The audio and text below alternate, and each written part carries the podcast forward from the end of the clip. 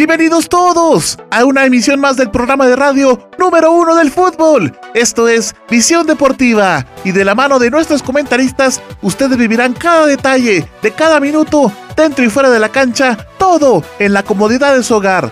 Arnold Rivera, Osvaldo Valdés, Juanpa Santizo y Gerardo Álvarez le llevarán a vibrar con el fútbol a partir de este momento. ¡Comenzamos! Estimados amigos oyentes de Visión Deportiva, es un gusto saludarles. Es para mí un verdadero placer saludarles eh, en esta noche de viernes 4 de septiembre del 2020. Para mí es un gustazo enorme estar entonces eh, con su sintonía acá eh, en Visión Deportiva. Vamos a, estamos tratando de solventar algunos inconvenientes técnicos todavía, como pueden ustedes observar, pues tenemos eh, por ahí algunas eh, situaciones eh, nuevas, así es que vamos a tratar de darle, pues, lo mejor posible a ustedes.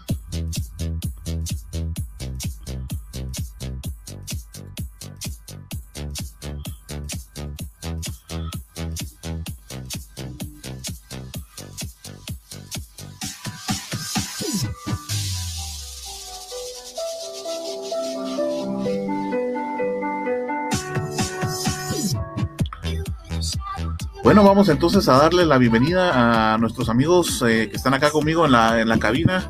Así es que, bueno, no me encuentro solo. Eh, mi amigo Osval está conmigo, así es que Osval, bienvenido a una emisión de Visión Deportiva. Muchas gracias por estar con nosotros. Así es, amigo Arnold, ¿qué tal? ¿Cómo estás? ¿Qué tal? ¿Cómo están amigos eh, oyentes? Aquí estamos una vez más en otra emisión de Visión Deportiva en este nuevo formato, en esta nueva plataforma, algo más interactivo, por supuesto, para que ustedes, amigos de escucha, puedan estar ahí viéndonos y a la vez, por supuesto, estar ahí comentando con nosotros. Eh, también es otra, otra alternativa nueva que tenemos en esta plataforma, que al momento que pueda comentar nuestro video, en la parte de abajo de, de aquí de este cuadro va a aparecer lo que es su comentario, conjuntamente con su nombre. Pero por supuesto, para mí es un gusto estar aquí nuevamente aquí en Visión Deportiva, Arnold. Gracias, Osval. Eh, bienvenido, Gerardo.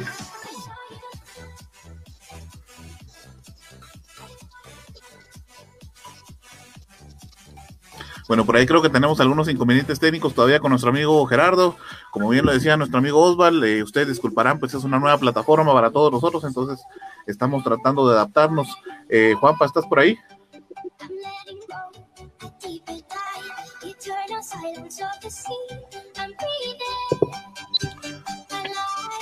Hola Juanpa, bienvenido. Aquí otra vez emocionado por un nuevo... ¿Qué tal compañeros? ¿Cómo están? Aquí nuevamente emocionado por un nuevo programa que tendremos por supuesto con muchas sorpresas y con una nueva integrante. Buenas noches. Así es, mi amigo Juanpa, solo vamos a verificar que esté Gerardo por ahí y luego les vamos a presentar a nuestra nueva compañera. Gerardo, ¿estás por ahí? Bueno, creo que tenemos inconvenientes entonces. Osval, nos acompaña eh, una nueva compañera. ¿Tendrías el placer, por favor, de de presentarla a nuestros amigos oyentes. Claro, así es. Así que nuestra nueva compañera, nueva integrante del equipo de Visión Deportiva es eh, Heidi Martínez. Y bienvenida, bienvenida hasta tu nueva casa aquí en Visión Deportiva. Bienvenida a lo que es este grupo de trabajo de periodistas en el ámbito deportivo. Y bueno, ya estás en tu casa, así que ¿cuáles serían tus palabras de inicio, Heidi? Muchas gracias es una emoción muy ustedes. Arnold, ¿qué tal? Juan, gracias por la oportunidad de compartir lo emocionante que es el Gerardo, buenas noches. ¿Qué tal? Muy buenas noches tengan todos y cada uno de ustedes aquí y con algunos inconvenientes, pues nos estamos acostumbrando a esta nueva plataforma en la que ahora vamos a poder estar interactuando con todos los, nuestros oyentes, pero bueno, ya incorporándonos aquí al gran equipo de Visión Deportiva y listos, prestos y para toda noche, una hora. Así de que arrancamos deportiva, venida aquí. Buenas noches, Olvas, buenas noches, Arnold, buenas noches, Pa, y estamos listos. Bueno, vámonos entonces con los titulares de esta noche. Así es que vamos con la presentación.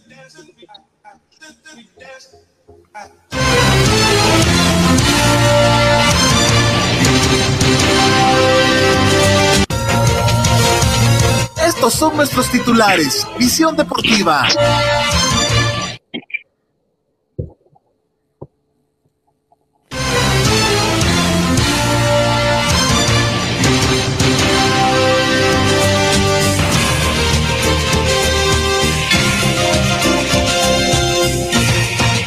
Tenemos todo sobre el inicio de la Liga Española en la jornada número uno. Resultados de la jornada anterior, tabla de posiciones y jornada siguiente. Fichajes y traspasos de la, de la Liga Española, claro que sí, lo vamos a ver acá, en Visión Deportiva. Un nuevo rey en la Supercopa Inglesa. La novela de Messi finalizó el día de hoy y le vamos a tener todos los detalles acá, acá en Visión Deportiva. El cuadro lanudo pierde desastrosamente en el Guamuch, Guamuch Flores. Tenemos todos los resultados de la jornada de Liga MX y por supuesto las tablas, posiciones y el, y el avance de la siguiente jornada. Así que empezamos.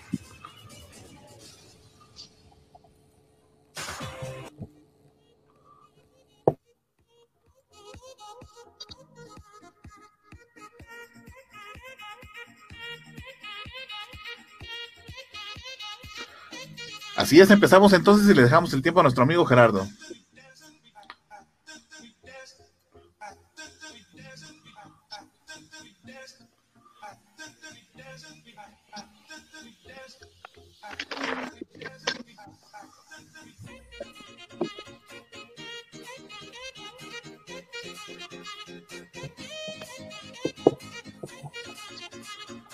Bueno, tenemos algunos inconvenientes por ahí con nuestro amigo Gerardo, eh, bueno, que nos traía un poquito de la Liga MX junto con Heidi.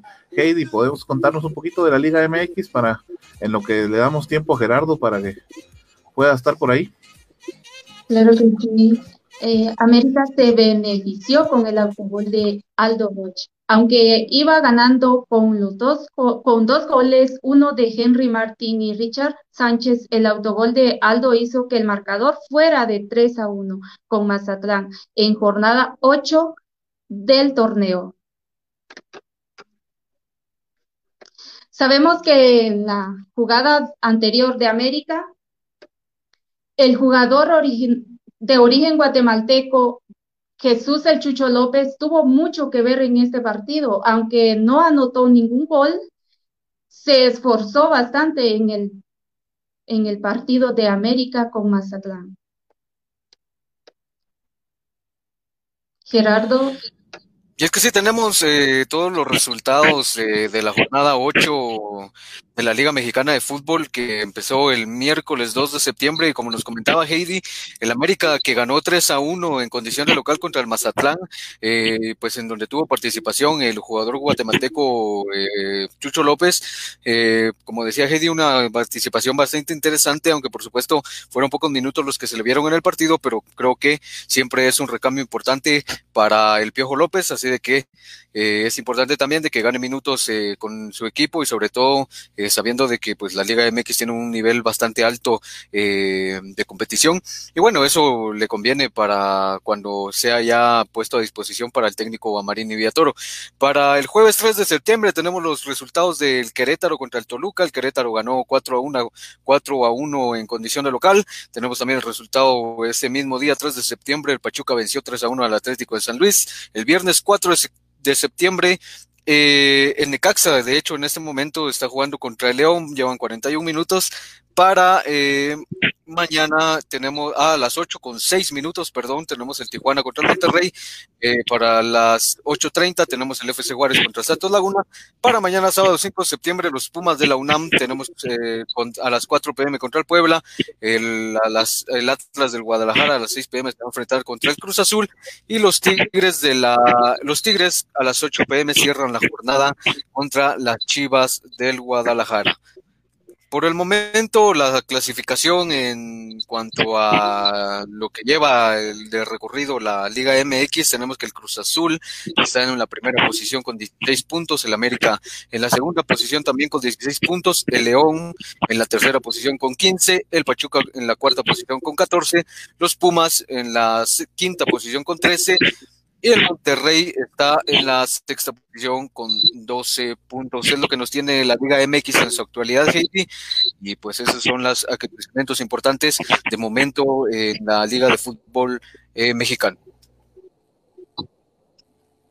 Así que interesante prácticamente de lo que está viviendo México, eh, reconociendo que tanto Pachuca, el América y el mismo, lo que son las Chivas de, Guadalajara, son unos equipos de renombre en el fútbol mexicano. Y bueno, ahora lo que era jornada 8, eh, a mi punto de vista, que apenas está iniciando esta, este gran fútbol mexicano, eh, pueden venir lo que son grandes sorpresas eh, durante lo que son en, las, en los próximos partidos, en las próximas jornadas, más que todo, Heidi.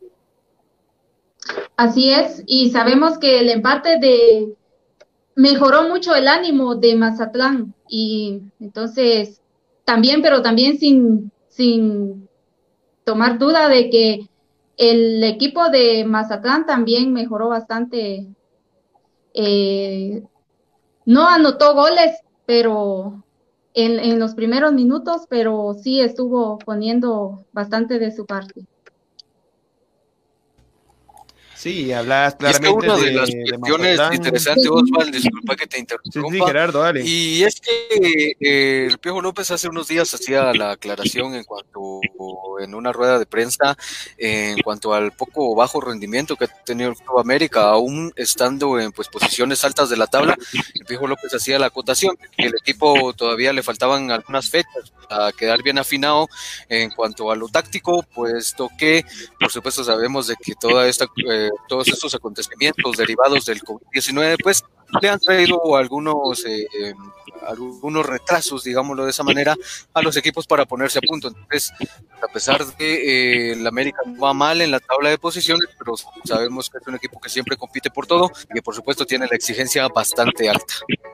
Así de que compañeros, eso es el, acontecimiento de la, de la Liga MX hasta el día de hoy. En la jornada 8 tenemos partidos importantes para los fines de semana, así de que muy atentos a lo que y cómo se va moviendo la tabla de posiciones en la Liga Mexicana. Gracias Gerardo, Heidi. Eh, pues es interesante toda la información que nos traen de la Liga MX. También tuvimos eh, movimiento con la Supercopa Inglesa, ¿verdad, Osvaldo? Así es, la Supercopa Inglesa, la Community Shell, donde la están peleando lo que es el campeón de la F Cup, recordando que el campeón de la F Cup es el Arsenal de lo que es Michael Arteta, este gran técnico español, enfrentándose al campeón de la Premier League. Como ustedes saben muy bien que el campeón de la Premier League fue el Liverpool de Jurgen Klopp, este gran eh, campeonato que consiguió con 99 puntos. Así que, ¿qué más, verdad? Eh, este partido se vivió en lo que fue en Wembley, en Wembley el pasado sábado, cuando se enfrentaban estas dos, dos grandes escuadras, como le venía comentando hace, hace rato. Y bueno, durante este partido prácticamente lo, lo que pasó fue que quedaron 1-1 en el tiempo reglamentario y, y bueno, tuvieron que irse a lo que son instancias finales. Déjeme decirle que lo que instancias finales fueron los penales, donde quedaron 5-4, y bueno, en el tiempo reglamentario eh, prácticamente quedaron 1-1. Eh, aquí los anotadores, eh, en el caso del Arsenal, fue Abumellán, con un gran golazo que prácticamente quebró por toda la parte izquierda al portero Allison, este portero brasileño de Liverpool, con el cual estaba abriendo lo que era el marcador. Esto ocurría a lo que era prácticamente al minuto 12. Y más adelante eh, se daban lo que eran varias situaciones muy importantes donde estaba el portero uruguayo Martínez, que bueno, ya ustedes sabrán que redactamos una gran nota sobre este portero uruguayo que luego de cuántos años, 12 prácticamente, de no estar eh, como titular y mucho menos de suplente, tuvo su gran oportunidad con el equipo de, del Arsenal hasta el punto de llegar como lo que fue campeón. Y vemos, eh, y bueno, eh, la anotación de lo que es el eh, conjunto de Liverpool la consiguió el japonés Takumi Minamino. Esto en minuto 73, prácticamente cerrando toda posibilidad de que el equipo de Michael Arteta se llevara lo que era el triunfo de la bolsa y por supuesto el campeonato de Community Shield, que es en sí la inauguración de, de, la Premier League.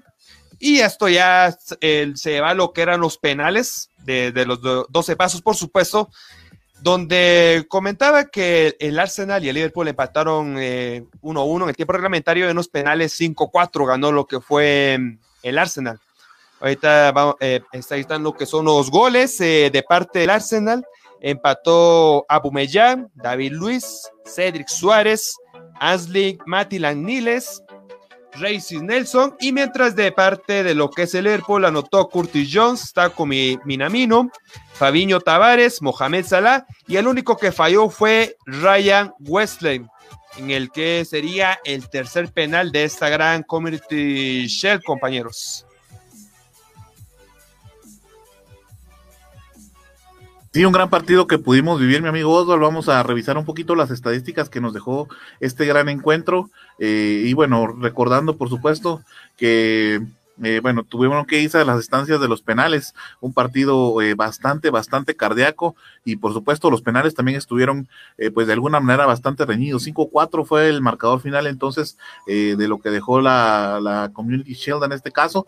Y como bien lo mencionabas, pues acá tenemos que pierde Bomillán al minuto 12 y Minamino, un poquito complicado ese nombre Oswald, al minuto 73 y fíjate que lo más interesante es lo que siempre platicamos, creo yo, eh, durante los programas, incluso en nuestras transmisiones en vivo. Si te das cuenta, eh, el 60% de la tenencia del balón para Liverpool y el 40% para el Arsenal. Pero el 60% realmente no implicó que, que, con esto el Arsenal, eh, perdón, el, el Liverpool pudiera hacerse de, de, la ganancia de este encuentro. Se tuvo bastante tenencia de balón, y si te recuerdas, Arnold, así fue prácticamente lo que fue la final de la F Cup, donde estaba va a dominar lo que es el equipo de Chelsea, el gran equipo de Frank Lampard, pero el Arsenal esperando atrás está lo que era su equipo contrario y con estas oportunidades muy eficaces que tuvieron durante el encuentro pudieron anotar lo que son tres, los tres goles, ¿verdad? Sí, sin lugar a dudas, como siempre lo mencionamos entonces, y ya para finalizar con el comentario y dejar a nuestros compañeros Oswald, creo que al final de cuentas la tenencia del balón, el buen juego, realmente queda en un segundo plano cuando las anotaciones son lo más importante. Antes de dejar a nuestros compañeros que nos comenten un poquito sobre este encuentro, queremos invitarle a todos nuestros amigos oyentes que están por acá, bueno, ahora televidentes, ¿verdad? También están acá viéndonos a través de Facebook Live, que nos deje su comentario y que vaya participando con nosotros para que pues también podamos tener en la pantalla ellos, ¿cierto? Sí, así es que invitando a todos nuestros amigos, así como acaba de decir, televidentes, que nos, nos comente sobre cómo les parece nuestro programa y si tienen alguna duda de, de, su equipo favorito, tanto a nivel nacional como internacional, aquí tenemos lo que es el dato, así que no se preocupe, aquí vamos a resolver lo que son sus dudas. Y bueno, lo, lo más, eh, ¿qué podríamos decir? Eh, lo más eh, renovado en este programa es que van a aparecer los comentarios aquí en la pantalla de, de Visión Deportiva, por supuesto.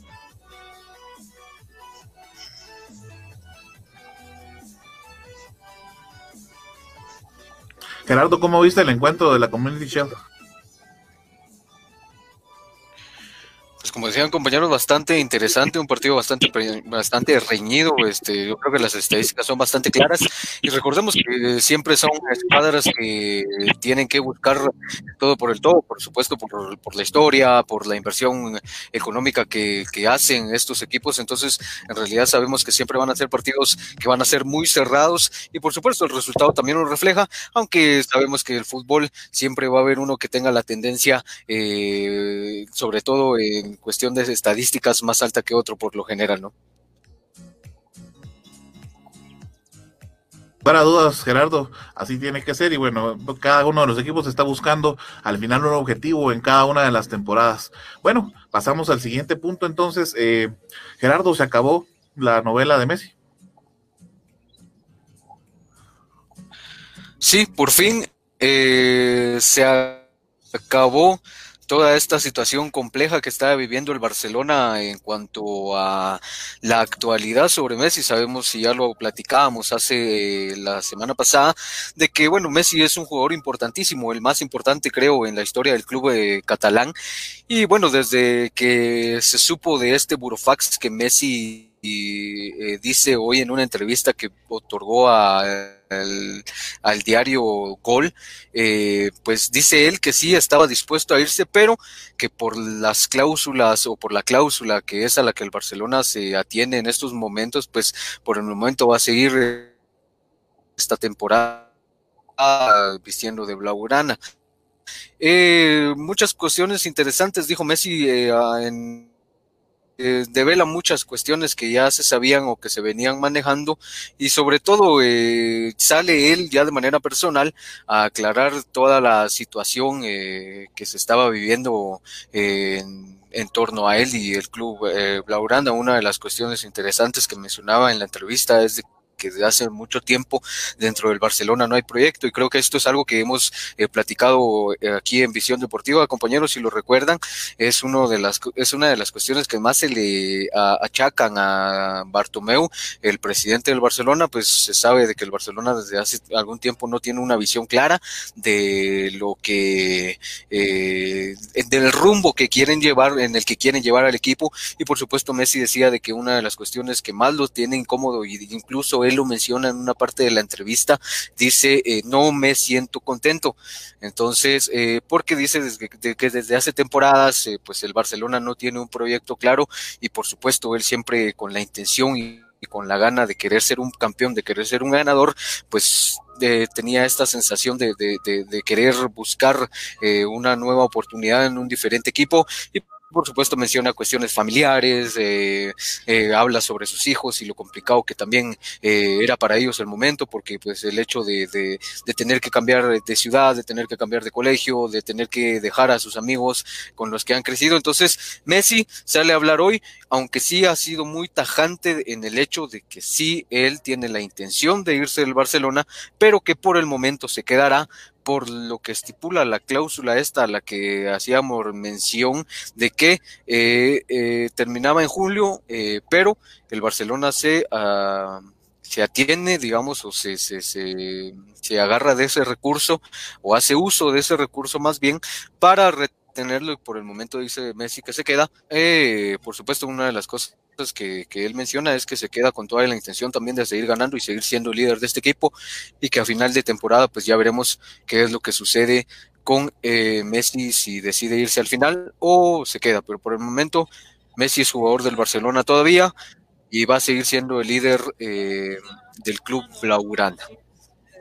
Durante 10 días eh, tardó esta, bueno, yo le llamo novela, ¿no? Pero eh, de alguna manera esta polémica que causó eh, la posible salida de Lionel Messi, fueron muchos los memes, fueron muchas también eh, las teorías que se tenían con respecto hacia dónde iba a estar el futuro de, de Lionel Messi dentro de la entrevista que, que, da hoy a la cadena de gol, pues eh, Messi indica también que en algún momento lo habló con el presidente, se lo dejó saber en repetidas ocasiones el presidente y que el presidente en su momento le dijo, te puedes ir al final de la temporada si finalmente eso es lo que decidís y él lamenta que en su momento al final de cuentas él no haya cumplido eh, a cabalidad la promesa que se le dio, ¿verdad? Porque sí, al final de cuentas creo que le dan la, la, oportunidad y de hecho el presidente le dice, más bien ya a los abogados directamente le dicen a Messi, sí puedes irte, pero eh, en este caso tendríamos que pagar la cláusula de 700 millones, ¿verdad, Juanpa? Sí, así como dicen compañeros, al fin terminó esta novela, como dice Arnold, de Messi. Algo muy interesante es de que lo que dijo Messi fue que no se iría a un juicio contra el club de su vida. Por eso es que se quedaría con el Barcelona. Así como dice la que el que hizo la entrevista, dijo, le preguntó que por qué había tardado mucho en dar declaraciones y él dijo que lo hizo porque estaba analizando qué iba a hacer con su futuro. Él ya había decidido irse, pero como dijo en una parte de la entrevista, el presidente le había mentido. Veremos si esto le puede afectar al Barcelona como equipo, porque posiblemente para la temporada que viene, Messi y Bartomeu posiblemente no se irán a llevar muy bien. Hay que recordar de que cuántos partidos jugó Messi, los goles, etc. En esta temporada Messi jugó 44 partidos, anotó 31 goles y asistió 25 veces. Esta es la en esta temporada anotó menos veces que en todas las anteriores, es decir, de que desde la temporada 2007-2008 no anotaba menos de 35 goles.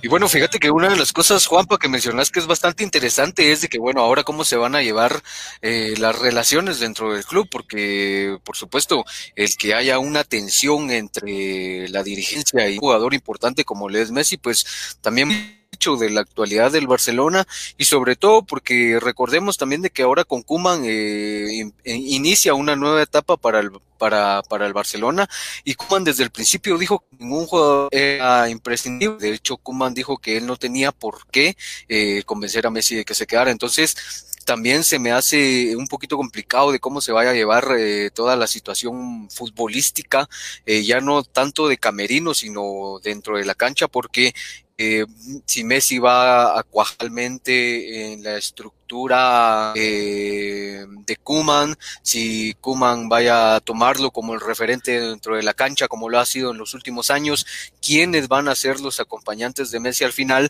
porque el Barcelona en su actualidad hasta el momento no ha, realizado muchos fichajes. Hace unos días llegaba Pedri, eh, un portugués, llegaba, también se incorpora el día de hoy Coutinho y por ahí em, no recuerdo qué otro jugador eh, se integró en estos días para el Barcelona, pero eh, después de eso, ¿quiénes más van a llegar a integrar este nuevo proyecto que tiene Kuman? Entonces, esa es una de las cuestiones también bastante complicadas, bastante complejas que, eh, bueno, durante la temporada que ya de hecho empieza, y ese es el siguiente tema que vamos a platicar, pero a ver cómo resulta toda esta cuestión, porque por supuesto el, interior del Barcelona también está muy dañado, ¿no? Y bueno, siguiendo con lo está muy dañado que es el, toda la plantilla del Barcelona, Gerardo. Eh, bueno, con eso, por eso está lo que era la salida de, de Leonel Lapurga Messi, ¿verdad? Más a eso le añadimos lo que es a Luis Suárez, el uruguayo, eh, también a ver qué es lo que puede pasar en lo que es la nueva formación de Coman, porque él prácticamente está pidiendo la renovación de todos los juveniles en el cuadro blaugrana. con lo cual, para poder lograrlo, tiene que sacar lo que son a, vaca, perdón, a varias vacas sagradas, como se dice así en el ámbito futbolístico. Y bueno, entre ellos está Luis Suárez, está Gerard Piqué, ya también salió lo que fue Iván Rakitic, que ahora su nuevo equipo es de Sevilla, que bueno, regresó otra vez al, equipo sevillista y estaba a punto, estaba a punto de salir lo que es Leonel Pulga Messi, Gerardo. Sí, como lo decías, este, varios jugadores que han sido importantes durante los últimos años dentro de la institución pues se van. Y es parte de esta renovación que se habla en el Barcelona y de la renovación de la que es parte o bueno la que lidera hoy en día Ronald Koeman el holandés. Y pues sí, eso es lo que se sabe, ¿no? Este, sabemos que Messi es gran amigo de Suárez y que tenía este, relaciones bastante cercanas con Rakitic y jugadores bastante importantes, pero bueno, como digo, tampoco es que el Barcelona se quede con una plantilla limitada, porque seamos sinceros, eh, Coutinho es un jugadorazo, este, las características técnicas de Coutinho le hacen a mí eh, parecer mucho bien eh, al Barcelona, eh, por ejemplo, eh, Griezmann, eh, ya mencionaba Kuman de que la posición en la que se había estado utilizando en las últimas temporadas a Griezmann no es la adecuada para que él pueda desarrollar el fútbol que conoce, el fútbol que sabe y las características de un jugador como Griezmann. Entonces, bueno, esperamos también la mejoría de Griezmann, que sabemos que es un jugadorazo, un delantero de los mejores que hay en el planeta en este momento. Entonces, bueno, pero como decimos, ya todo se va a ver dentro de unos días en la cancha y esperemos que le vaya de lo mejor al Barcelona.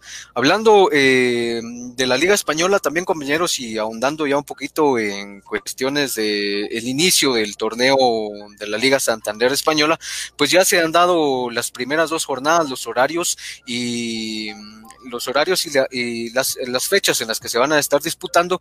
La liga va a empezar el 12 de septiembre y se tiene contemplado que termine el 23 de mayo.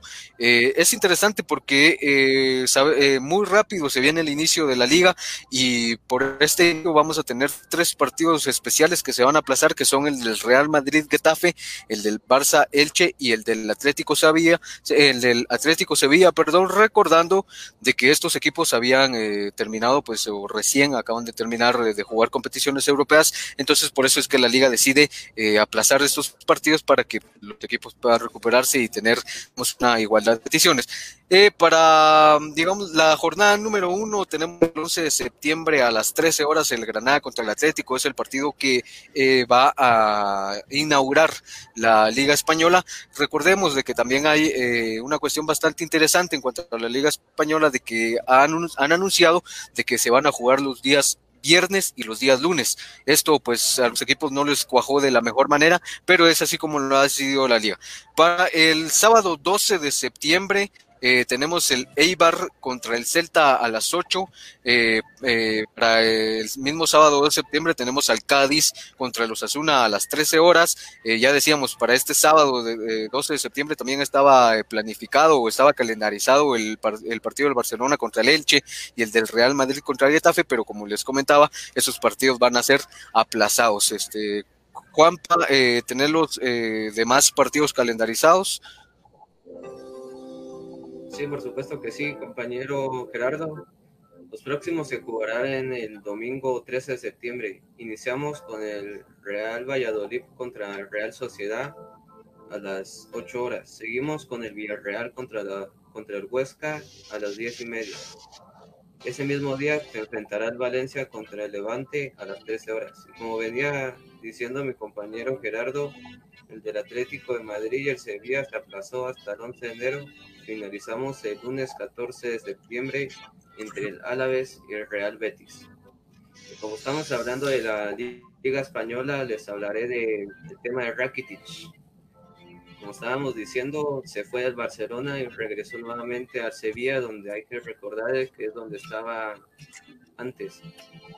Rakitic, el croata de 32 años, volvió al Sevilla casi gratis porque al Sevilla solo le costó 1.5 millones de euros, es decir, de que casi nada.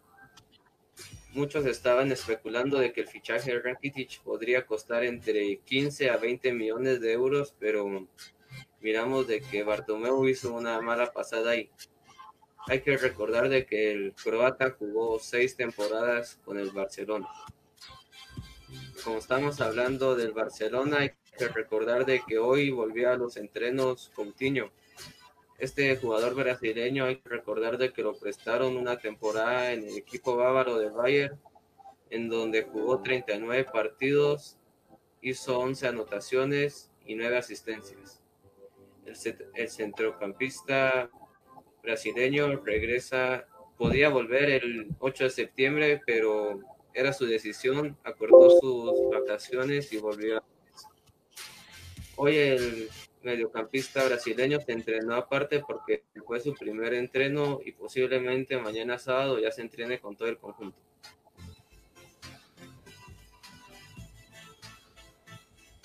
Sí, es que eh, es eh, bueno lo que decías Juanpa, eh, la mala jugada, lo mencionaste de parte de Bartomeu, no es como un autosabotaje de parte del presidente del Barcelona para el mismo club, porque en realidad los movimientos que se hace ya lo he mencionado y creo que he hecho eh, bastante énfasis eh, que Bartomeu eh, creo que sí ya es declarado como el peor presidente en la historia del club, porque los eh, la manera en la que se ha manejado pues es, es poco comprensible, ¿no? hasta uno que quizás no tiene mucho conocimiento en el tema de la dirigencia, pues sabe de que hay cuestiones que son lógicas en cuanto a, a todo este tipo de, de, ventas y compras de jugadores, y como decías, 1.5 millones por un jugador como Rakitic, creo que no vale la pena cuando hace dos, tres años me parece estaban ofreciendo 90 millones por él, si no estoy mal, el Paris Saint Germain. Entonces nos damos cuenta de que no hay ni pies ni cabeza eh, en la dirigencia del Barcelona Y por supuesto lo de Coutinho bastante interesante y hacía la mención de que eh, es un jugador eh, con características excepcionales. me parece que no se tendría que haber ido a Barcelona, no tendría que haber tenido ese paso por el Bayern porque era necesario que se entró el Barcelona, pero bueno, las cuestiones se deciden así. Y ahora regresa y me parece importante en el momento en el que regresa porque se, se necesita de un jugador como Rakitic, como Coutinho, perdón. Y bueno, otra de las eh, cuestiones interesantes y que se me olvidaba mencionar en cuestión de calendario de la Liga Española es que ya hay fecha también para los partidos para el clásico español y el partido, el primer clásico se jugará el 25 de octubre uh, en el Camp Nou y la vuelta será el 11 de abril, por supuesto, en el Estadio Santiago Bernabéu. Otra de las cuestiones, y hablando ya que llegamos un poco a tocar el tema de Santiago Bernabéu, hablando del Real Madrid, pues salía en estos días este, la noticia sobre la actualidad de Gareth Bale en el Madrid, ya que, bueno, el, sabemos desde que desde hace algunos partidos Gareth Bale no está en su mejor momento y así lo demuestra. Y bueno, parece ser de que Gareth Bale tampoco quiere salir de ese estadio de comodidad dentro del club merengue. Entonces, hace unos días el Madrid eh, citó a Jonathan Barnett, el... Eh, él es el encargado del manager de, del Gareth Bale para platicar sobre la actualidad y qué va a suceder con el jugador galés, porque ya lo hacíamos eh, eh, sobre una publicación que teníamos en nuestras redes sociales que el Madrid eh, devenga para Gareth Bale un salario de 22 millones anuales, lo cual es bastante dinero para el Madrid, pero un jugador que en realidad no se no está acoplado a lo que quiere Zidane y pues que no hay una relación que pueda traer eh, un futuro eh, promisorio para el club merengue.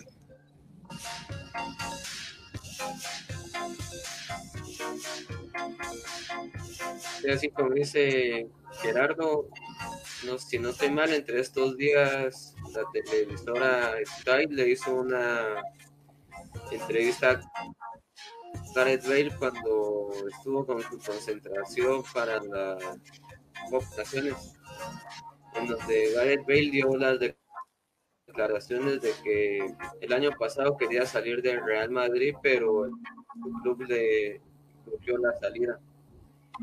Otra de las declaraciones que dio el jugador Gareth fue que dijo está en sus elecciones muy feliz y está cómodo lo que digan en el Madrid él no le afecta porque ya, ya tiene experiencia sobre eso.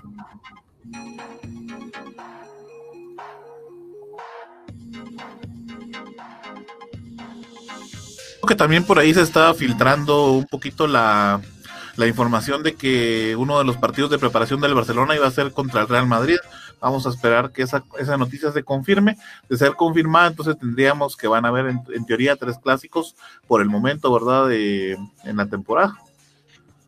Fíjate, Arnold, de que no es eh, completamente confirmado esto y no es completamente cierto. De hecho, el primer partido de preparación que ya el Barcelona sí hizo oficial es contra el Andorra, un club que pertenece a Piqué. Ese partido va a ser el primero que va a disputar el Barcelona en cuanto a preparación, pero el partido contra el Real Madrid todavía no se sabe nada, no se ha dicho nada, entonces por el momento pues solo es una especulación como lo decías.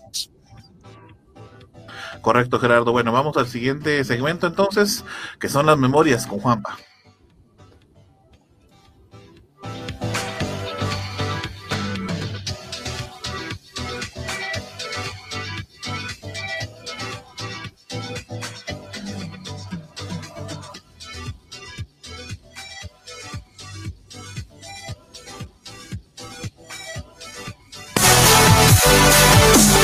Es momento de echar un vistazo a la historia del fútbol. Esto es Memorias de Edición Deportiva.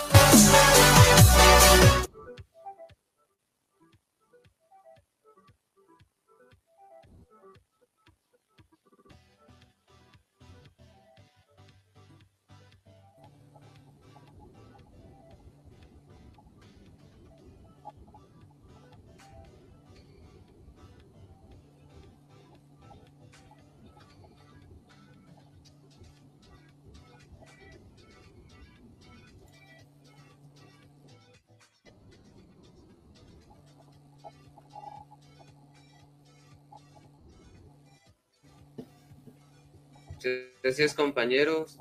Tenemos datos bastante importantes esta semana. Empezamos el 30 de agosto.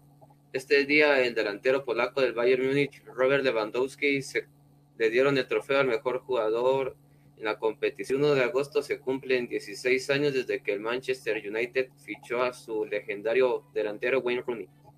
El 1 de septiembre se cumplieron tres años desde que el delantero francés Kylian Mbappé llegó al Paris Saint-Germain por 145 millones de euros. En ese entonces era el fichaje más caro de la historia. El 2 de septiembre, Van de Beek, el jugador del Ajax, se convirtió nuevo jugador del United por 45 millones de euros. El 3 de septiembre, Ansu Fati, el jugador español, anotó, anotó su primer gol con España a los 17 años y es un récord histórico.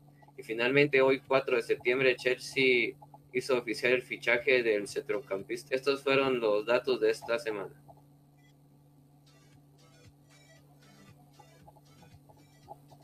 Gracias, Juanpa. Vamos entonces a una pausa, ya volvemos. Quédese con nosotros porque nos toca hablar sobre la Liga Nacional. Esto es Visión Deportiva, el mejor lugar para enterarte del fútbol nacional e internacional. Quédate con nosotros, ya volvemos. Recuerda que puedes sintonizar Visión Deportiva los días lunes y viernes de 7 a 8 pm a través del canal y las plataformas digitales de Visión Deportiva y de Red de Comunicadores de Quetzaltenango. Te esperamos.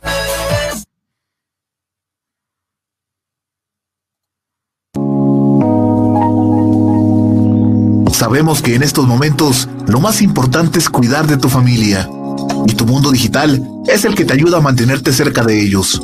Por eso, cuida de los tuyos y deja los problemas con la tecnología en manos de Global Tech, que te ofrece reparación y mantenimiento de todo tipo de computadoras, tablets y celulares, venta de repuestos y accesorios, películas, programas y sistemas operativos, música, audiolibros, libros digitales y cursos en línea venta de cuentas de Netflix, Amazon Prime, Spotify Premium y también contamos con asesoría técnica y diplomados para que sigas en formación y la realización de spots publicitarios en audio y video y todo lo relacionado a diseño gráfico y publicidad.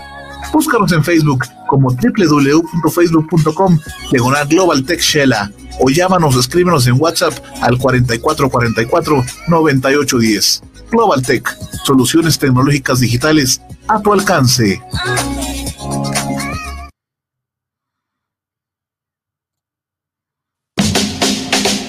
Ahora en un mundo diferente, lleno de casas, edificios, carros, gente por todos lados, diversidad de pensamientos y matices. Esto es La Jungla, un programa para escuchar entrevistas, pláticas, anécdotas con diferentes personalidades de cualquier parte del mundo. Quédate en La Jungla, producido desde Quetzaltenango, Guatemala, por el periodista Everson Gramajo. Escucha La Jungla. Disponible en tu plataforma podcast de streaming favorita.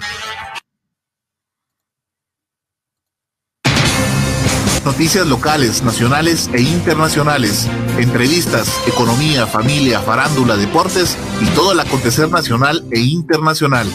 Todo esto de la mano de comunicadores periodistas de amplia experiencia y recorrido, unidos para llevarle la verdad de los hechos en tiempo real. Red, de comunicadores de Quetzaltenango. Red de comunicadores de Quetzaltenango. Red de comunicadores de Quetzaltenango. Síguenos en Facebook y comienza a estar enterado de todo. Gracias por continuar en nuestra sintonía. Esto es Visión Deportiva, el hogar del fútbol nacional e internacional. Llegó la hora de hablar del fútbol local. Esto es Visión Chiva.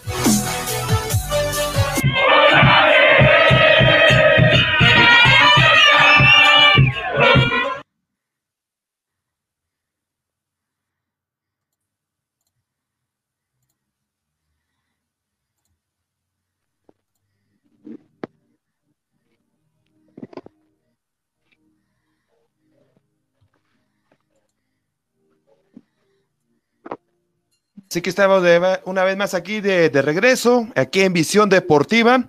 Vamos a entrar de lleno a hablar del, departamental más grande, del de las cinco lunas. No ni más ni menos que Xelajú Mario Camposeco, el super chivo, los lanudos.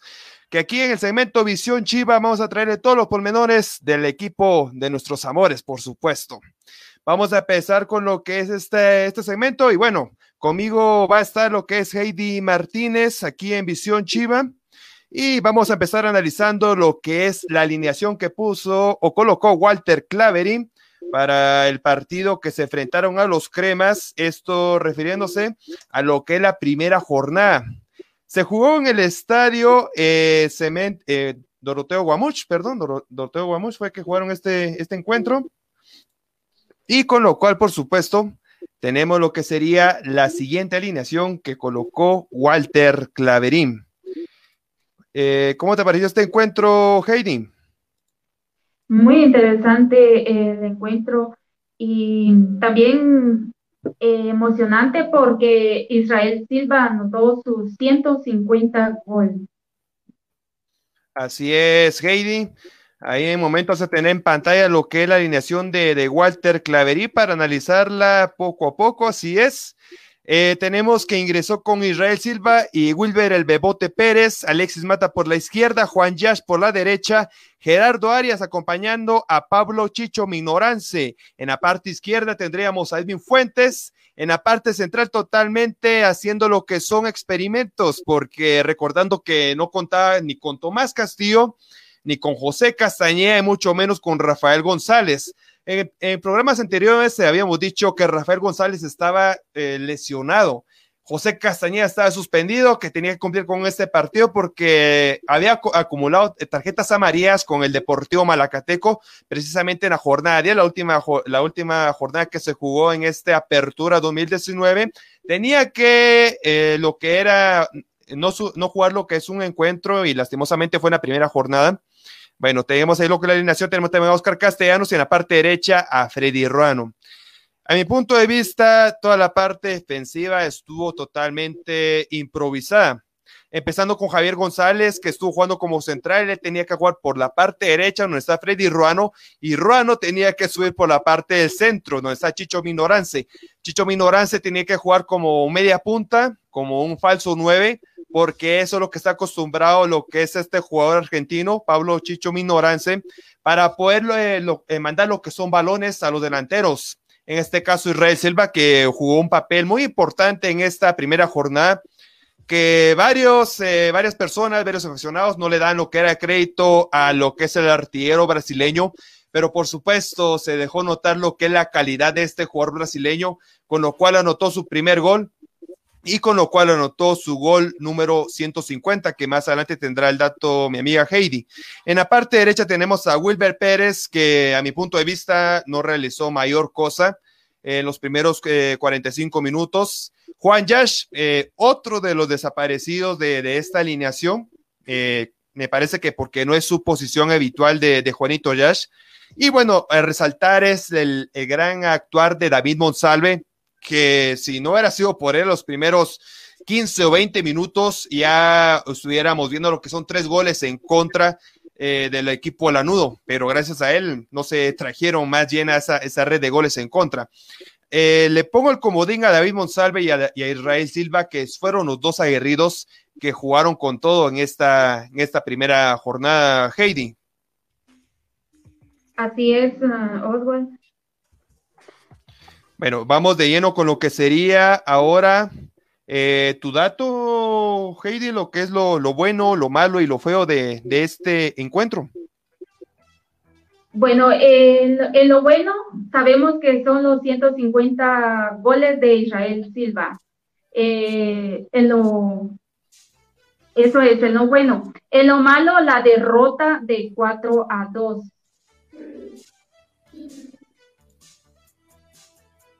Así que serían datos muy importantes.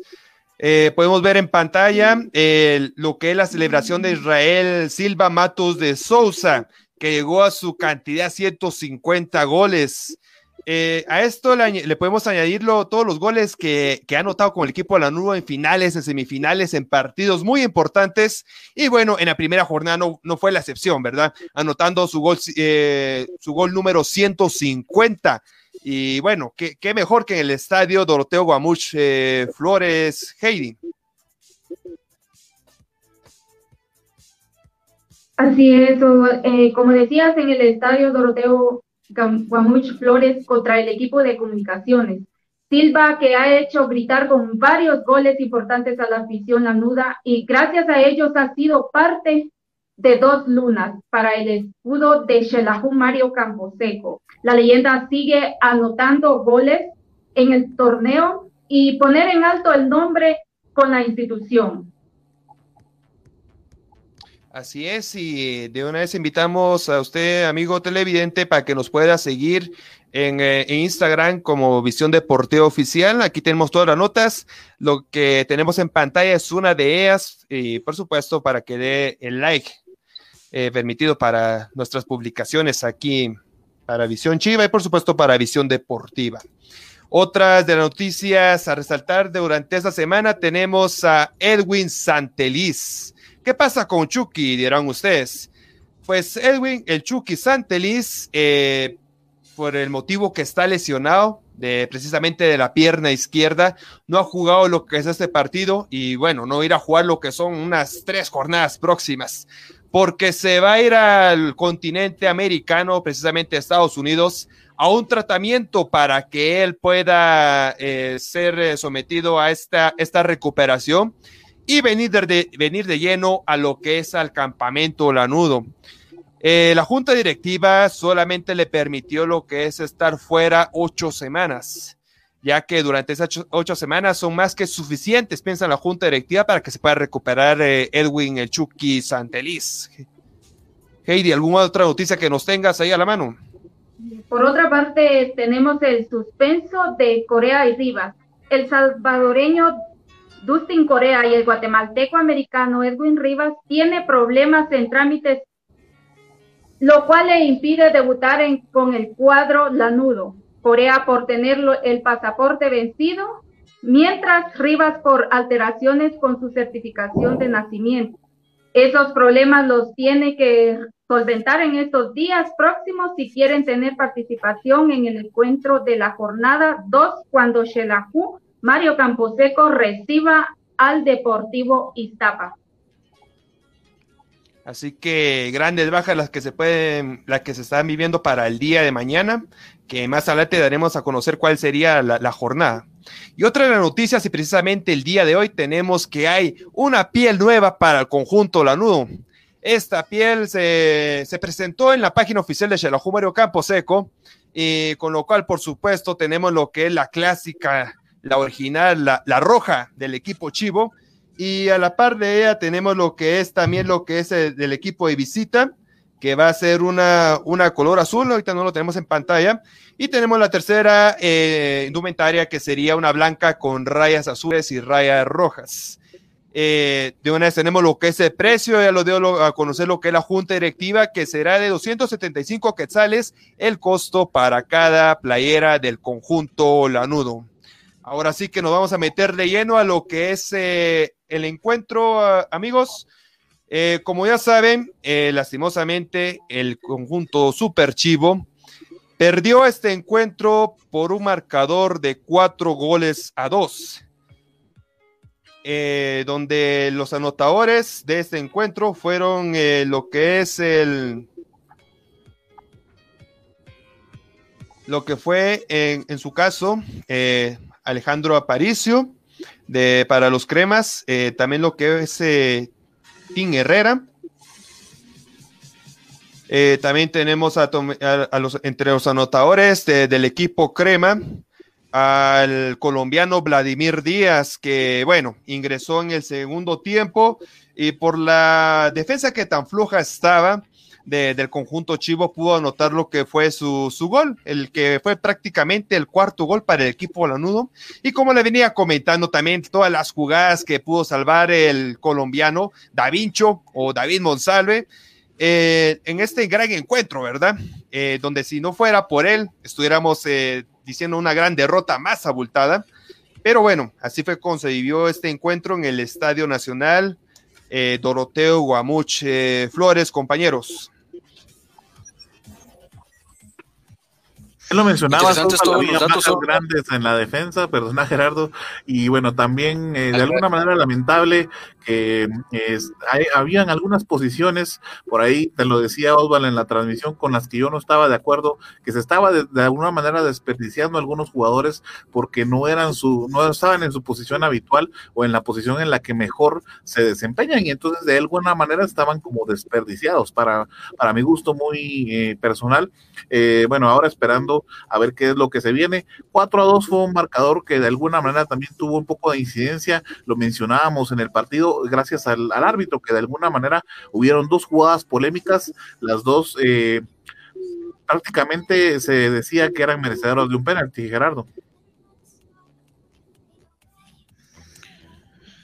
Sí, y es que, bueno, eh, el arbitraje quizás es un, tema un poco complicado de tocar y, quizás nos extenderíamos mucho, pero eh, creo que sí, todos estamos eh, de acuerdo en que la defensa estaba improvisada y algunos jugadores, como lo mencionaba Osvaldo, pues no estaban en la posición habitual o en la posición en la que hemos visto que se desempeña de mejor manera. Eh, bueno, esperamos de que ya para esta próxima jornada ya está José Castañeda, me parece, y bueno, esperamos que ya se pueda ir acomodando de mejor manera la defensa. Y con esto pues también que el equipo se vaya eh, acomodando de mejor manera en el campo, porque recordemos que también la, etapa de preparación fue corta, eh, no hubo mucho tiempo para pues ajustar todo ese tipo de cuestiones tácticas y entonces se van y ir ajustando en el camino. Entonces, pues también es un poco complicado. Eh, eh, bueno, también no, al menos yo no esperaba que se cayera con un resultado tan abultado, pero creo que sí incidió el hecho de que la defensa pues no, no, no fuera lo que se espera o pues lo que se ha planificado con las contrataciones también eh, para esta temporada.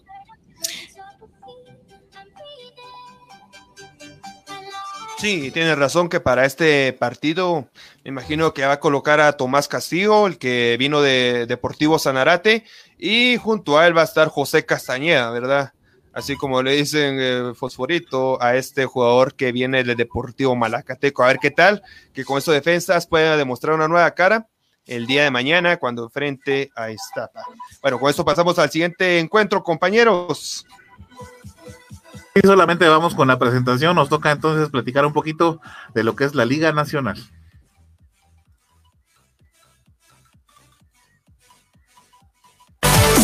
Ahora hablaremos del fútbol nacional. Esto es Visión Chapina. Es Guatemala, mi patria dorada. Por más que digan, ninguna es igual. Con mi honor que en el mundo no hay nada como esta linda tierra del Quetzal.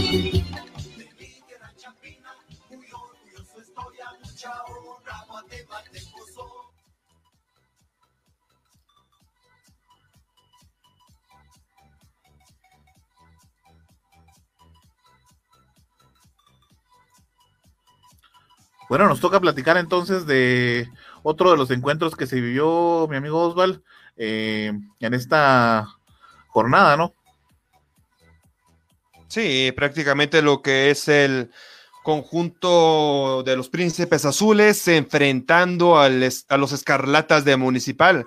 Eso se fue el sábado eh, pasado a las tres y media de la tarde o tres de la tarde, si no estoy mal. Eh, donde los eh, Príncipes Azules le hacían lo que eran los honores a los Escarlatas en el estadio José Ángel Rossi. Se vivieron lo que fueron varias emociones de este encuentro, así que los rojos literalmente van a la redundancia de rojo, tanto lo que es la camisola como la pantaloneta, y los príncipes azules, bueno, ¿para qué estoy hablando de más, verdad? Si están también lo que es de color totalmente azul en estas escuadras, lo que son los rojos y municipal, Juanpa.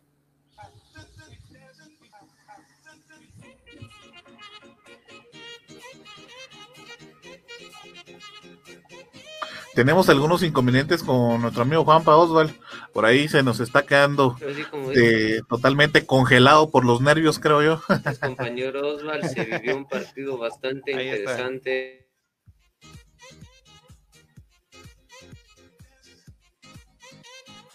Bueno, me parece que seguimos con las fallas técnicas, Arno. Osval, sin lugar a dudas, tenemos por ahí algunos inconvenientes. Eh, de nuevo, les, pedimos una disculpa a nuestros amigos televidentes, recordando que pues estamos estrenando plataforma, ¿verdad, Osval? Así es que, eh, pues de alguna manera tenemos por ahí los inconvenientes. Nos platicabas entonces, Osval, que bueno, se vivió eh, un interesante encuentro. luego pues de que Municipal y Cobán se enfrentaran en esta jornada número uno, lo hacían en el estadio José Ángel Rossi, por allá por eh, Alta Verapaz. Y bueno, al final de cuentas el partido entonces terminaba empatado.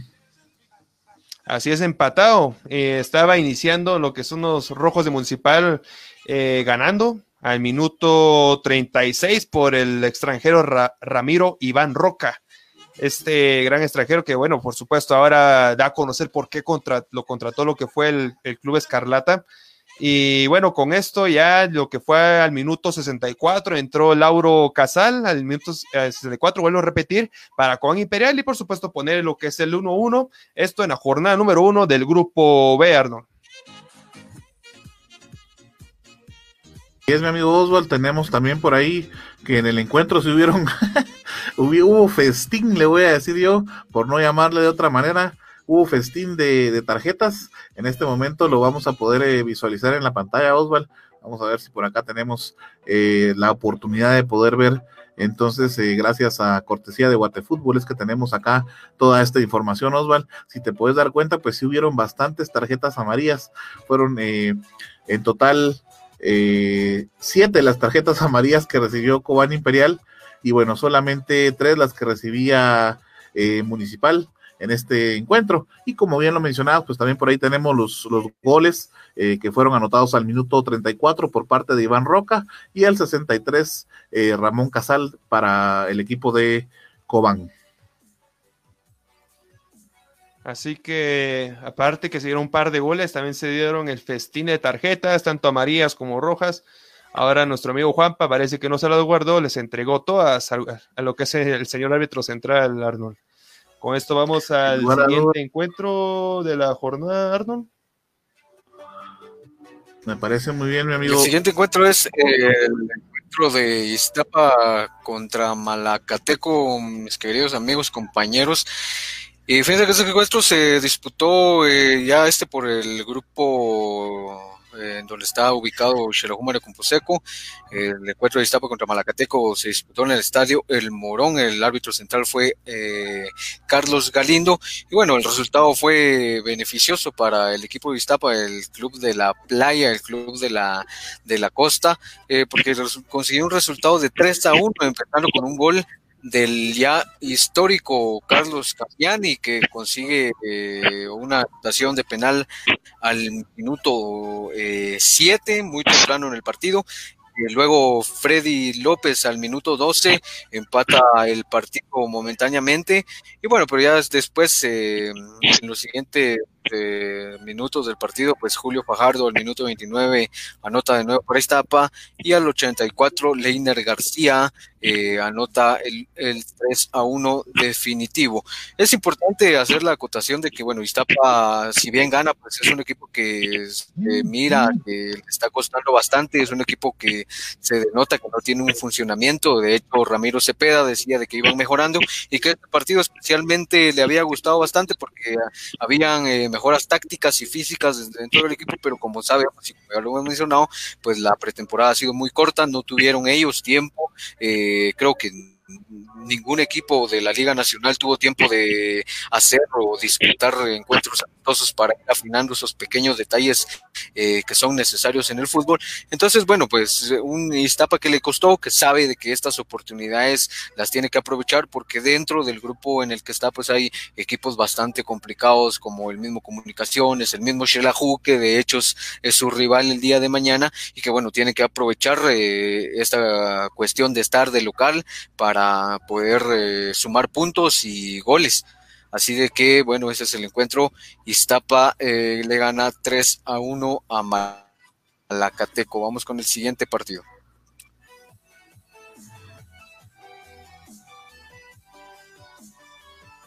El siguiente partido, Osvaldo, me parece que entonces es el de Sacanchispas contra Chuapa, ¿no?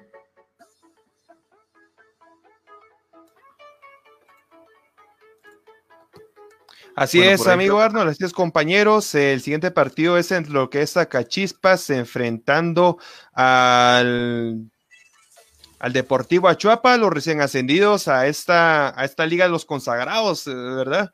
Donde ambos eh, conjuntos dejaron en el camino a lo que es el, a los equipos, en este caso de San Marcos, al, al equipo de, de Marquense y también a lo que es al equipo de San Pedro. Eh, tenemos que este encuentro se dividió en el estadio Las Victorias, eh, también el mismo sábado, así que el sábado se vivieron lo que fueron 13 encuentros prácticamente, eh, donde por supuesto se, se vieron grandes emociones. Y una de las grandes emociones es que se, se iba a vivir lo que es el encuentro por una derrota sacachispas de local frente a los ceboeros de Achuapa. Así que con esto ya nos deja de qué pensar de qué está hecho lo que es Achuapa. Y bueno, ya no va a ser un rival fácil a, vencer, sino aquí da a conocer por qué está en lo que es la Liga de los Consagrados, por qué está aquí metido de lleno. Y no solamente viene de lo que es de, de paso el equipo cebollero. Para el conjunto Zacachipa, déjeme, contarles que anotó Omar López Guzmán al minuto 87, perdón, eh, prácticamente fue el último gol de, este encuentro, mientras que para el equipo Achuapa anotó Juliano Andrade al 43, César Dimas Chinchilla al 45 y Juan Cardona al 66. Así que prácticamente para dar un maquillaje a lo que es el marcador final, el conjunto de Zacachispas al minuto, eh, déjenme decirle, al minuto 87 llegó lo que fue Guzmán para anotar el único gol para el equipo de la S, los muteros de Zacachispas, que vuelvo a, eh, a repetir, perdieron de, local 1 a 3 frente al equipo cebollero. Y esto, por supuesto, le pertenece a lo que es el grupo B de esta, de esta apertura 2020, compañeros.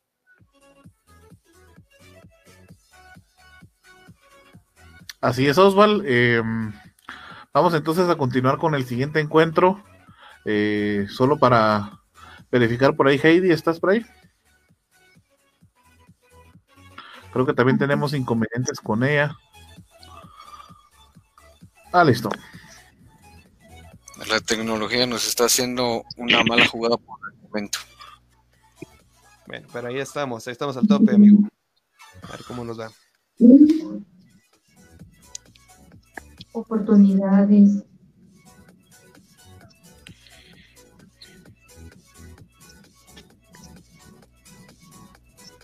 Así igual.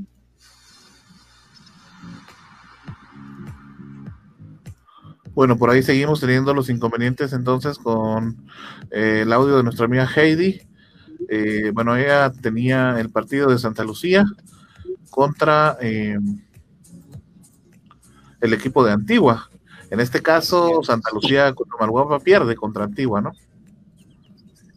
Sí, un gran encuentro que, bueno, lastimosamente para Santa Lucía Cochumalguapa perdió en esta primera jornada y bueno, le pertenece a lo que es al grupo A, donde está situado el equipo de, de Xelajumario Campo Seco. Y bueno, 1-0 fue el marcador final esto fue estadio jugado allá en Santa Lucía, Cotzumalguapa, eh, donde Antigua, bueno, está dando de qué hablar ahora, ¿verdad? Porque es uno de los cuatro equipos más importantes a nivel nacional. Bueno, cinco, cinco, porque con ellos está lo que es comunicaciones, está Municipal, Xelajú Mario Camposeco, Guastatoya, y ellos se une lo que son los panzas verdes de Antigua. No por nada, eh, durante dos torneos fueron campeones, eh, eh, específicamente lo que es lo que fue en el torneo Apertura, dos navidades totalmente teñidas de verde y blancas, de panza verde, de los aguacateros. Y por supuesto, eh, un Antigua que ahora dio a resaltar su, su poderío, ¿verdad? De que quiere estar en lo más alto de la tabla y fue a ganar 1-0 a domicilio, Arno. Sí, así es, Heidi. Cuéntanos un poquito sobre este encuentro. Vamos a verificar si ya se resolvieron por ahí los inconvenientes con tu micro.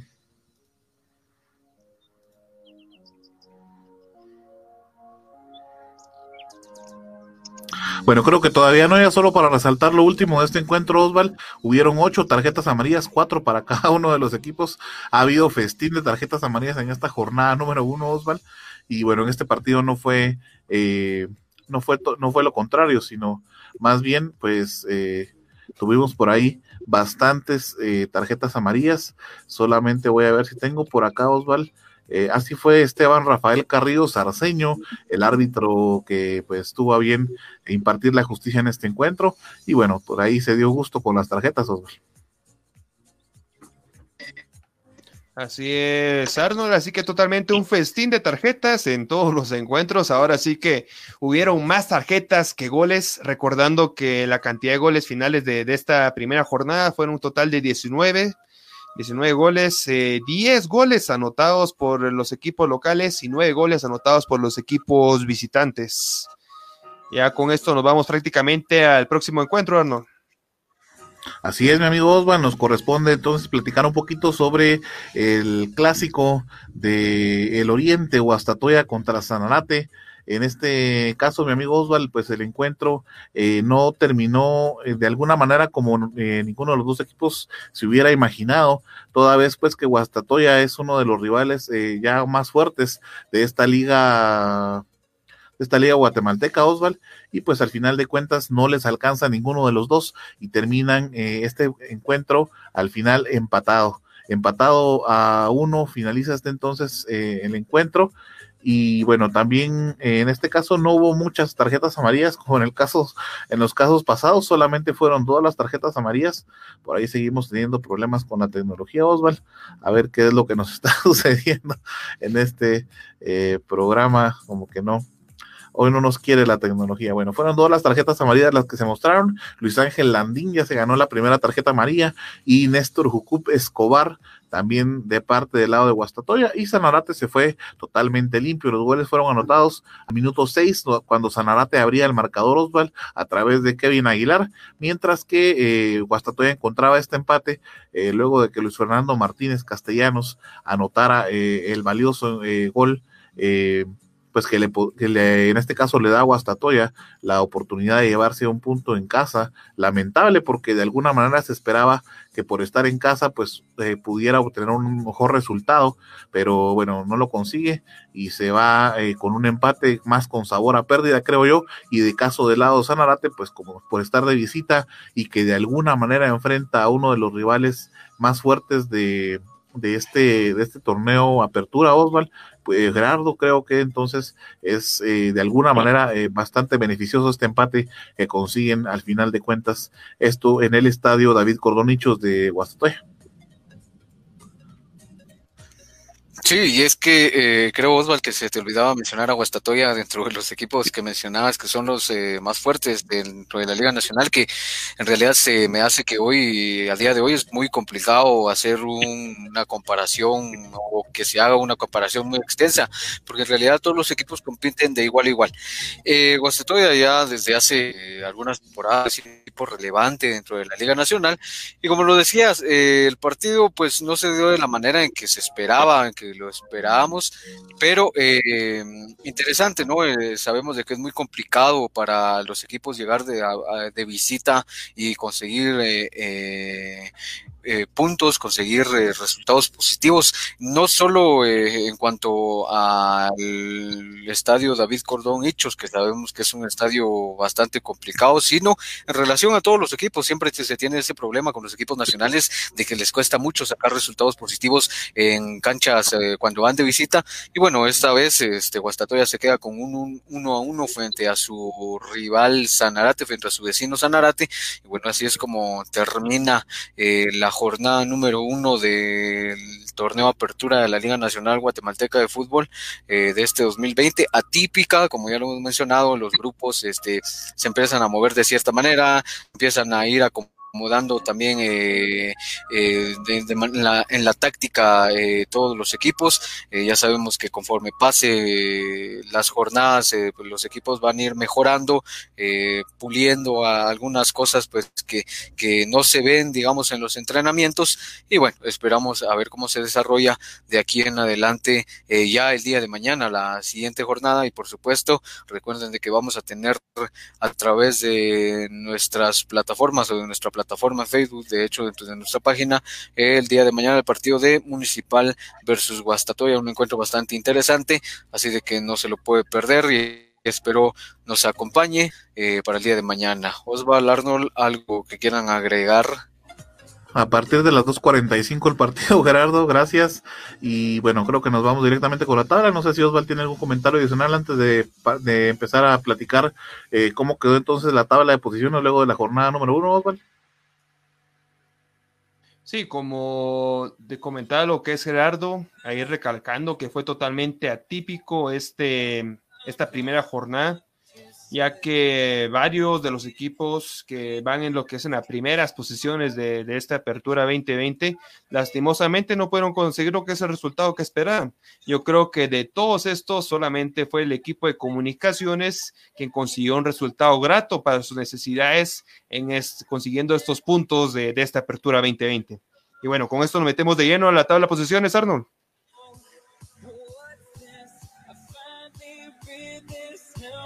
Así que en pantalla tenemos lo que son las posiciones.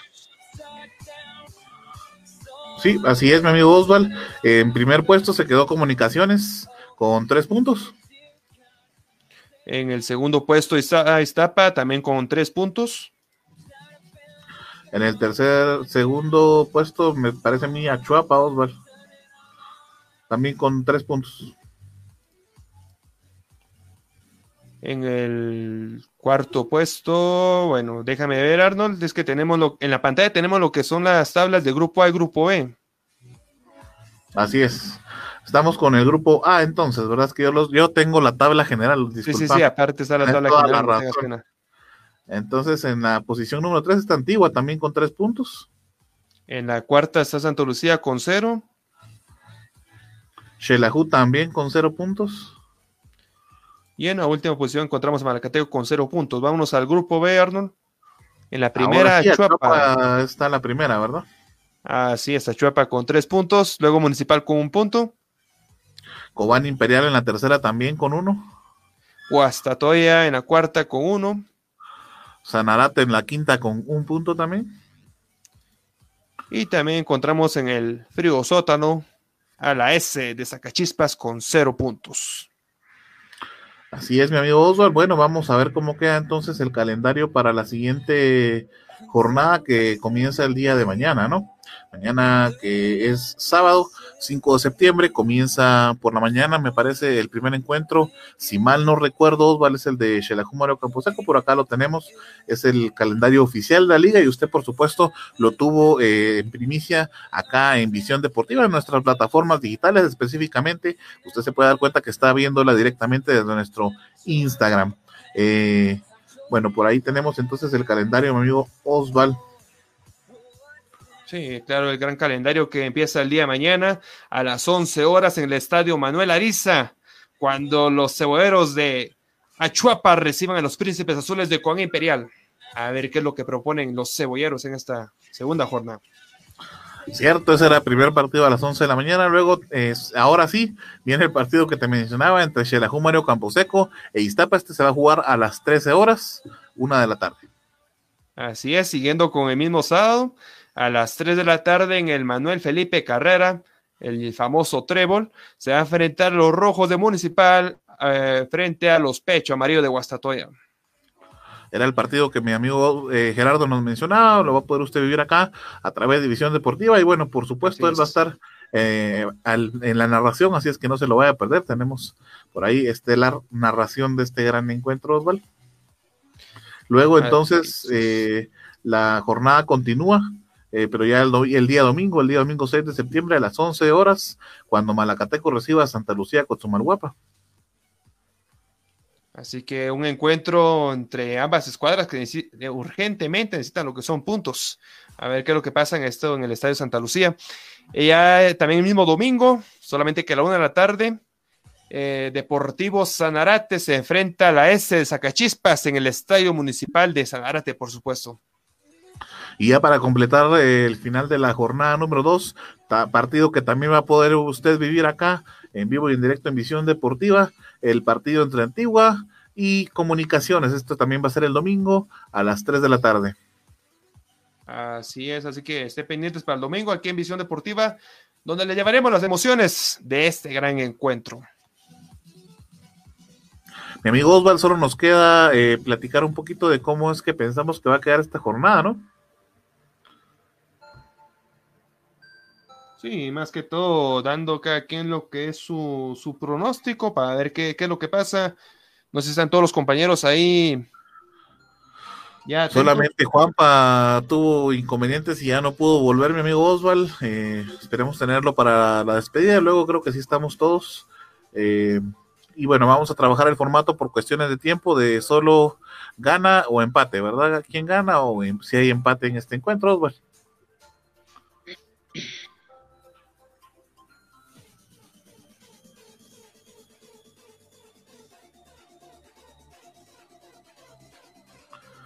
Bueno, por ahí tenemos inconvenientes ahora con el audio de nuestro amigo Osval.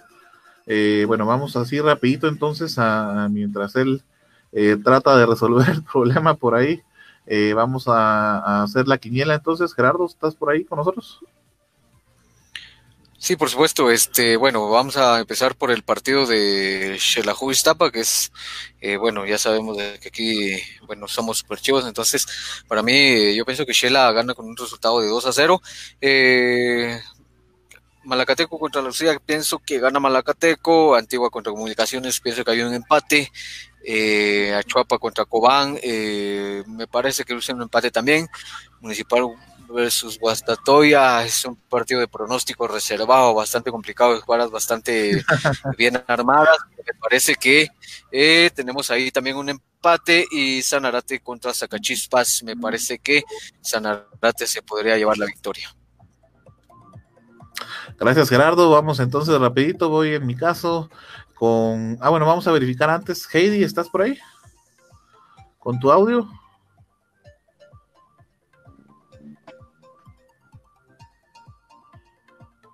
No, seguimos teniendo.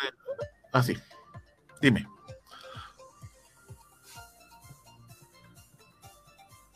Por supuesto que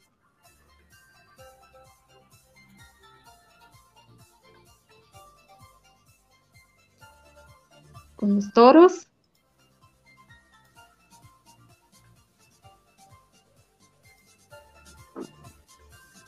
¿Quién más? Eh, comunicaciones. ¿Con, ¿Con quién le toca comunicaciones? Con... Con Antigua, Heidi. Antigua, entonces gana eh, Antigua 1 a 0. Y luego toca. Sanarate, Sanarate contra Zacachispas. Sanarate. Empate. Luego Malacateco, empate, ok. Luego Malacateco, Santa Lucía, Cotzumalguapa. Gana Malacateco 2 a 0. Municipal y Guastatoya. Gana Municipal 1 a 0. Xelajú contra Iztapa. Ah, por supuesto, gana Shela con un marcador de 3 a 1. Y, Santa Lucía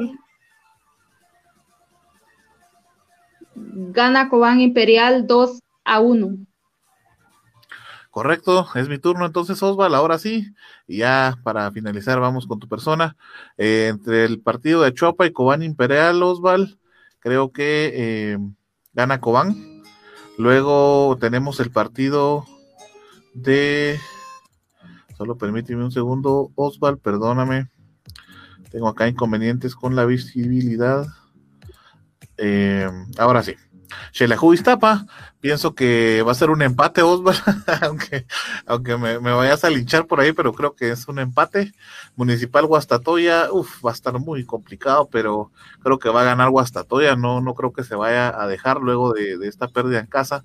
Eh, Malacateco, Santa Lucía, Cozumalguapa, también creo que es empate. Sanarate, Zacachispas, gana Sanarate, y Antigua y Comunicaciones va a ser un empate, pero con muchos goles, Osvaldo. Así que qué interesante. Bueno, va con mi pronóstico, iniciando con el primer encuentro. A Chuapa, Cobán, creo que te va a seguir dando lo que es la sorpresa a Chuapa, ganando la Cobán. Shela Iztapa, por supuesto, gana, gana Shela, ganan los superchivos. Eso va a ser seguro. En el siguiente encuentro, eh, Rojos Guastatoya. Es claro un empate en este encuentro. Toros Santa Lucía para el día domingo. Me parece que los toros ya han conseguido su primera victoria. Sanarate Zacachispas. Me parece que la S va a seguir perdiendo y gana Sanarate. Y lo que es Antigua Comunicaciones va a ser nuevamente un empate. Así que los dos partidos estelares para mí va a ser lo que es un empate entre estas cuatro escuadras. Gracias, Oswald. Bueno, nos vamos. Así es, eh, nos vamos con este, con este programa en esta nueva modalidad donde, bueno, usted amigo, ahora sí televidente nos puede ver aquí prácticamente de cómo estamos interactuando ya con lo que son imágenes, videos y por supuesto todo lo que es en el ámbito futbolístico. Eh, como vuelvo, a recordar, eh, para una próxima oportunidad y nos, puede comentar cómo les parece esta nueva modalidad que tenemos aquí en Visión Deportiva y para que automáticamente aparezca lo que son sus comentarios aquí en pantalla. Eh, para mí fue un gusto llevarle todos estos datos, todas estas estadísticas, por supuesto, aquí en Visión Deportiva y estar compartiendo cabina con ustedes, compañeros. A usted le mando un abrazo de gol, cuídese y será hasta una próxima. Gracias, Osvaldo Gerardo. Por supuesto, eh, todo un placer platicar con ustedes, compañeros amigos, por supuesto ahí a los oyentes o ahora televidentes, como lo decía el Osval. Eh, interesante todo lo que pudimos acotar en esta noche y por supuesto hacer la aclaración de que eh, vamos a tratar de ir mejorando para pues brindar la información de la manera mejor adecuada posible. Así que nos vemos el próximo viernes, nos escuchamos el próximo viernes. Feliz noche a todos, un fuerte abrazo. Heidi, muchas gracias por haber estado con nosotros. Bienvenida entonces al grupo de Visión Deportiva y pues nos escuchamos de nuevo el lunes. Gracias Arnold y muchas gracias a todos los compañeros y a la audición por escucharnos y vernos y no se olviden de seguirnos en nuestras redes sociales y nos vemos el próximo viernes. A ustedes no me queda más, mis amigos televidentes, pues recordarles nuestros partidos de este fin de semana, el sábado, vamos a estar con el partido entre Municipal y Guastatoya y por supuesto el día domingo con el cierre de la jornada entre Antigua y Comunicaciones. Los esperamos, por favor, acompáñenos y pásesela bien un momento de fútbol acá en Visión Deportiva. Un abrazo, muchísimas gracias y hasta la próxima. Esperamos que se la haya pasado de lo mejor.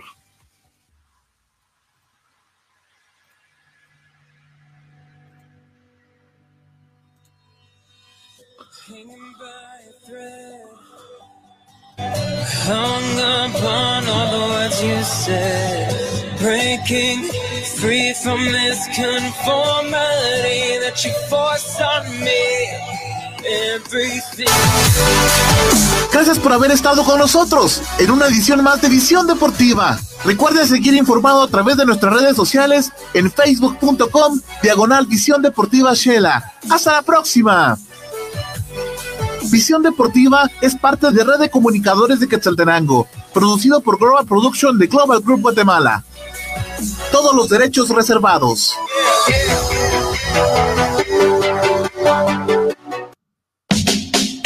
Vivimos ahora en un mundo diferente, lleno de casas, edificios, carros, gente por todos lados, diversidad de pensamientos y matices. Esto es La Jungla, un programa para escuchar entrevistas, pláticas, anécdotas con diferentes personalidades de cualquier parte del mundo. Quédate en La Jungla, producido desde Quetzaltenango, Guatemala, por el periodista Everson Gramajo. Escucha La Jungla disponible en tu plataforma podcast de streaming favorita. Sabemos que en estos momentos lo más importante es cuidar de tu familia y tu mundo digital es el que te ayuda a mantenerte cerca de ellos. Por eso, cuida de los tuyos y deja los problemas con la tecnología en manos de Global Tech, que te ofrece reparación y mantenimiento de todo tipo de computadoras, tablets y celulares, venta de repuestos y accesorios, películas, programas y sistemas operativos, música, audiolibros, libros digitales y cursos en línea, venta de cuentas de Netflix, Amazon Prime, Spotify Premium y también contamos con asesoría técnica y diplomados para que sigas en formación y la realización de spots publicitarios en audio y video y todo lo relacionado a diseño gráfico y publicidad. Búscanos en Facebook como www.facebook.com diagonal Global Tech Shella o llámanos o escríbenos en WhatsApp al 4444 9810. Global Tech, soluciones tecnológicas digitales a tu alcance noticias locales, nacionales e internacionales, entrevistas, economía, familia, farándula, deportes y todo el acontecer nacional e internacional. Todo esto de la mano de comunicadores periodistas de amplia experiencia y recorrido, unidos para llevarle la verdad de los hechos en tiempo real. Red, red, red, red de comunicadores de Quetzaltenango. Red de comunicadores de Quetzaltenango. Red de comunicadores de Quetzaltenango.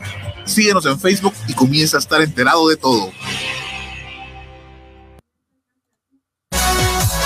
Recuerda que puedes sintonizar Visión Deportiva los días lunes y viernes de 7 a 8 pm a través del canal y las plataformas digitales de Visión Deportiva y de Red de Comunicadores de Quetzaltenango. Te esperamos.